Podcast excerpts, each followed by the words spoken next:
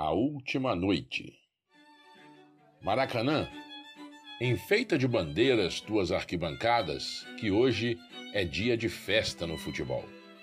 Encomenda um céu repleto de estrelas. Convida a lua, de preferência a lua cheia.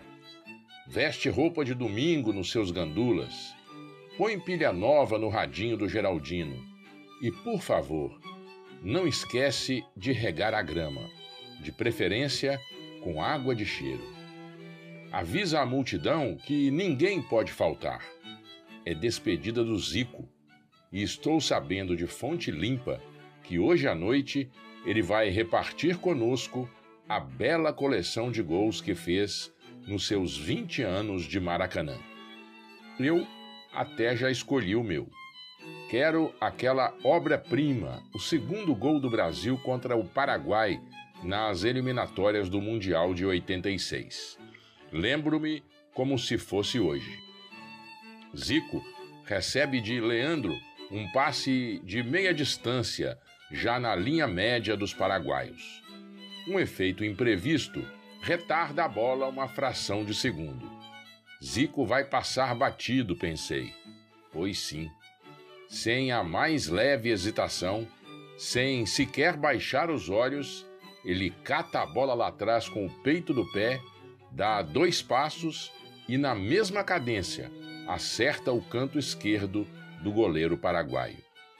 Passei uma semana vendo e revendo no tape aquele instante mágico de um corpo em harmonioso movimento com o tempo e com o espaço. E a bola coladinha no pé, parecia amarrada no cadarço da chuteira. Um gol de enciclopédia. Se o amável leitor aceita uma sugestão, dou-lhe esta. Escolha um dos gols que Zico fez graças à sua arte singular de chutar bola parada. Chutar a bola de falta da entrada da área é um talento que Deus lhe deu mas não de mão beijada, como imaginam os desavisados.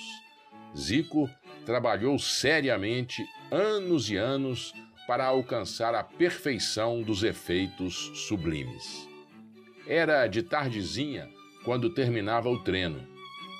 E ele costumava ficar sozinho no campo do Flamengo.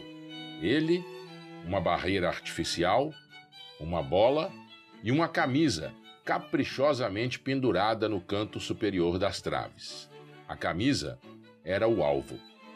Zico passava horas sem fim chutando rente à barreira e derrubando a camisa lá de cima das traves. Chegava o domingo, na cobrança da falta, a bola já estava cansada de saber onde ela tinha que entrar.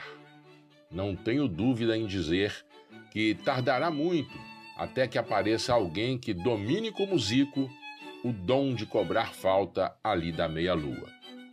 Celebremos, querido torcedor, a última noite do maior artilheiro da história do Maracanã.